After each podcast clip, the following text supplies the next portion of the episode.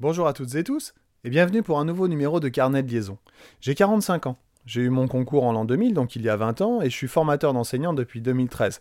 Je suis certifié en classe normale, donc le premier grade auquel on accède après le concours. Je suis à l'échelon 10 depuis deux ans maintenant, sur 11 échelons possibles, et ma dernière inspection, qui s'est très bien passée d'ailleurs, date de 2012. J'ai toujours été très bien évalué par ma hiérarchie, du temps où il y avait des notes pédagogiques attribuées par l'inspection et administratives attribuées par le chef d'établissement.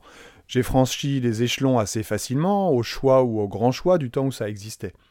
J'ai toujours eu de bons rapports avec ma direction et mon inspection. On ne peut pas dire, ni imaginer, que je demande une mise en dispo parce que je suis en conflit avec l'institution. Je n'en ai après personne, et personne ne m'en veut. Tout s'est toujours très bien passé.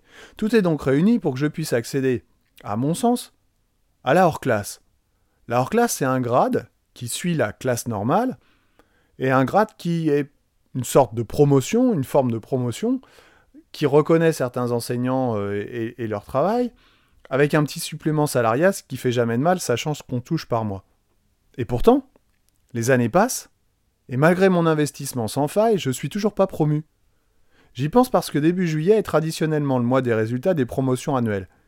Et Mathieu Colombel n'apparaît toujours pas dans la liste. Alors je m'interroge. Sachant qu'a priori, je coche toutes les cases depuis des années pour être promu, et je ne suis toujours pas récompensé. Je m'interroge encore, parce que je ne suis pas et je n'ai jamais été syndiqué. Aurait-ce un rapport? Oh non, quand même Je m'interroge toujours parce que l'avènement du PPCR, parcours professionnel, carrière, rémunération, ce qui a remplacé, on peut dire, les notes administratives et pédagogiques, m'a complètement ignoré. Alors, serais-je mal né? Est-ce que je ne suis pas dans la bonne génération? Est-ce que je passe après les autres Comment ça fonctionne en fait? Je suis pas au bon, échelon au bon moment? Pourquoi ne suis-je pas éligible? Pourquoi je n'ai pas d'informations? Je m'interroge enfin de voir certains collègues promus à leur classe depuis des années alors qu'à mon sens, ils ne font pas le quart de la moitié de ce que je peux faire. Facile et subjectif, me direz-vous. Peut-être. Sauf que beaucoup de collègues autour de moi le pensent. Jaloux? Pas du tout.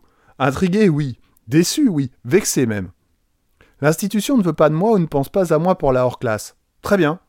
Voilà une raison mineure, mais supplémentaire, pour me mettre de mon propre chef hors la classe. Si vous aimez cette émission, n'hésitez pas à commenter ou partager. Émission disponible sur toutes les plateformes audio digitales. Je vous dis à bientôt, et d'ici là, portez-vous bien.